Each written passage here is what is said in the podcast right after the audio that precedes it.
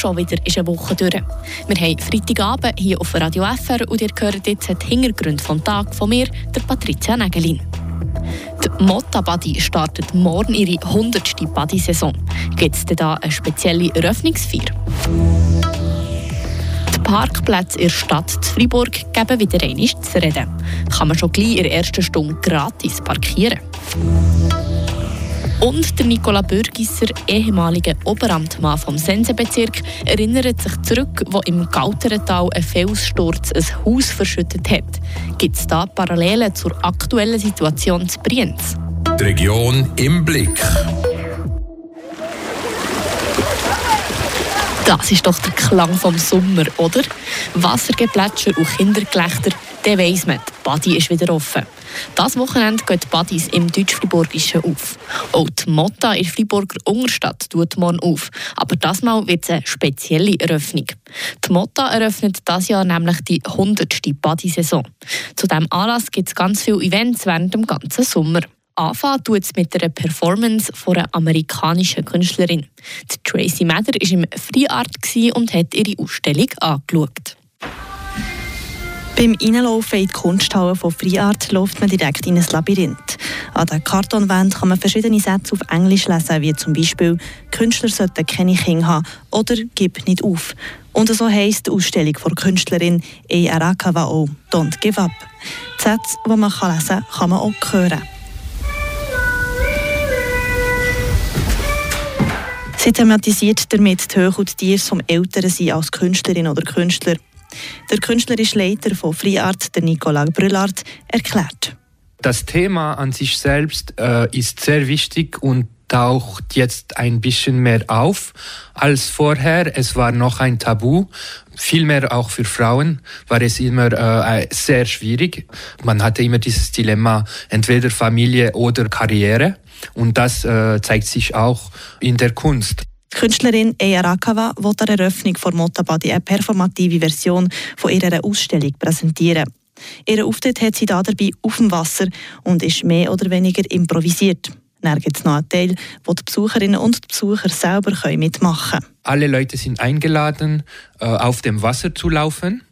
Es gibt dann eine Plattform. Man kann schauen und sicher auch mitmachen, wenn man will, äh, mit dem Risiko, dass man dann vielleicht ein bisschen nass wird. Und man kann auch dann eine heiße Dusche haben und etwas Warmes in essen kommen und noch die Ausstellung von Eyarakawa sehen und, sehen und dann verstehen, wie das mit der Performance äh, zusammengeht. Aber auch sonst wollen Friart und die Motta zum 100-jährigen Jubiläum von der Badi zusammenspannen. Die Motta ist ja äh, unser Nachbar und äh, es ist super toll, dass wir etwas zusammen schaffen. Das ist jetzt der große Highlight. Aber die Motta publiziert auch noch ein äh, Newspaper und da drinnen haben wir auch noch kulturelles äh, Content und stellen wir auch ein paar äh, Künstler vor, die in früher ausstellen oder ausstellen gehabt haben. Sagt Nicola Brüllhardt, künstlerisch Leiter von FreeArt. Morgen am Samstag am 8. Uhr am Abend gibt es die Performance auf dem Wasser in Motta zu sehen. Wieder einmal sind Parkplätze in der Stadt Freiburg ein Politikum. Eine breite bürgerliche Allianz will jetzt eine Initiative starten. Die erste Stunde Parkieren soll in der ganzen Stadt gratis sein. Die verschiedenen Argumente kennt der Renato Forni. Es sind zwei verschiedene Visionen vom Stadtbild, die in dieser Initiative zum Ausdruck kommen. Die eine ist die von David Krienbühl, vom Verband vom Handel und der Dienstleistungen, AFGAS. Seit äh, sechs Jahren sind etwa rund 300 äh, Parkplätze gestrichen worden. Das hat Konsequenzen. Wenn man mit äh, die Details anderen diskutiert, die Umsätze sinken ständig und das, das geht einfach nicht. Wir müssen einfach ja, einen Plus haben für die Attraktivität, für die Zugänglichkeit der Stadt. Der Laurent Wöfke von der SP ist da ganz anderer Meinung. Er sagt, die Gratisparkplätze die locken nicht mehr Leute in das Geschäft.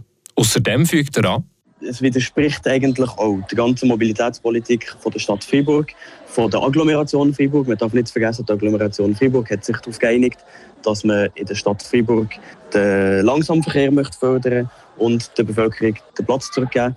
Und die Leute sind sehr willkommen in der Stadt Freiburg und es hat auch Parkplätze, die zur Verfügung stehen. Aber wenn man sich dazu entscheidet, mit dem Auto die Stadt Freiburg zu kommen, hat das auch einen Preis. Und der Preis der liegt bei ca. 2 Franken für die erste Stunde. Und genau auf dem finanziellen Aspekt, da stört sich der Mitinitiant David Krienbühl, der zudem auch für die FDP im Generalrat sitzt. Januar 2023 hat der Gemeinderat um 90 Minuten den Parkplatz verlängert. Das ist eine versteckte Steuererhöhung für die ganze Bevölkerung der Stadt. Und da haben wir das Gefühl, jetzt können wir langsam mit dem Gemeinderat nicht mehr diskutieren. Darum haben wir die Initiative lanciert mit der breiten Allianz. Zu dieser breiten Allianz gehören die Mitte, die FDP und die SVP. Spannend findet das der Laurent Wöffre, nicht ohne ironischem Unterton. Es ist äh, schon interessant, dass sich jetzt ein paar bürgerliche Parteien der Initiative angeschlossen haben. Insbesondere äh, interessant, dass die Mitte und die SVP jetzt die Initiative unterstützen.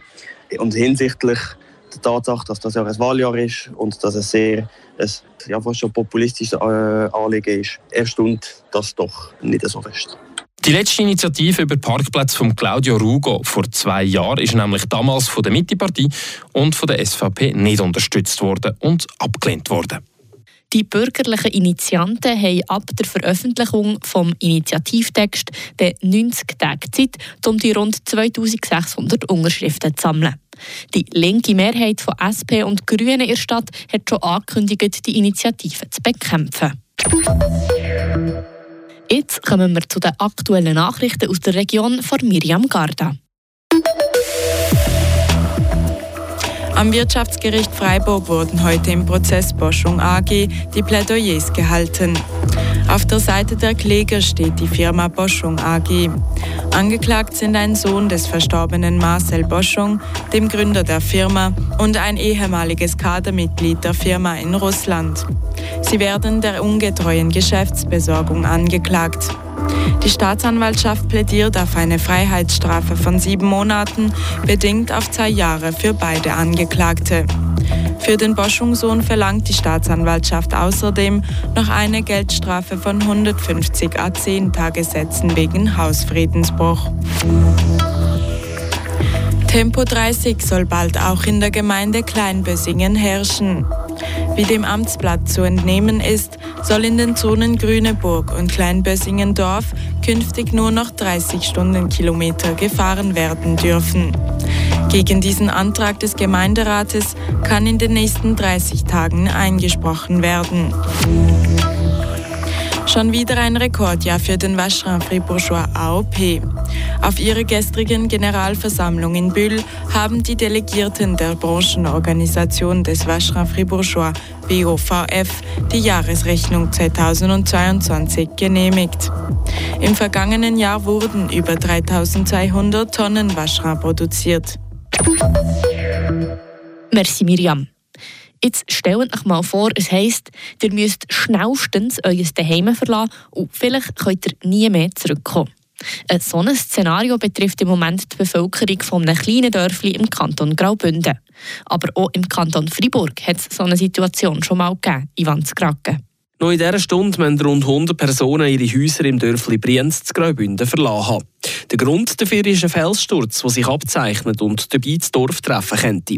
Auch der Nicola Bürgisser, FDP-Grossrat und ehemaliger Oberamtmann vom Sensenbezirk, ist während seiner Amtszeit mit dieser Thematik konfrontiert gewesen. In einem kleineren Ausmaß haben wir müssen ein Haus, ein Bewohnungsverbot geben, ein Wohnverbot und ein Betretungsverbot. Es war zwar nur ein Haus, aber es hat sich dann realisiert. Im Winter 2015-16 hat sich nämlich im Galtratal auf dem Gebiet von der Gemeinde Davers ein Fels sehr schnell bewegt. Die aktuelle Situation zu Brienz erinnert an das Ereignis vor gut sieben Jahren. Brienz ist natürlich viel, viel grösser, es ist ein ganzes Dorf, aber es ist genau gleich. Auch die Geologen dort sagen, der Felsen kommt. Wenn er kommt, wissen wir nicht. Irgendwann wird er kommen. Das kann sein, dass er nicht kommt.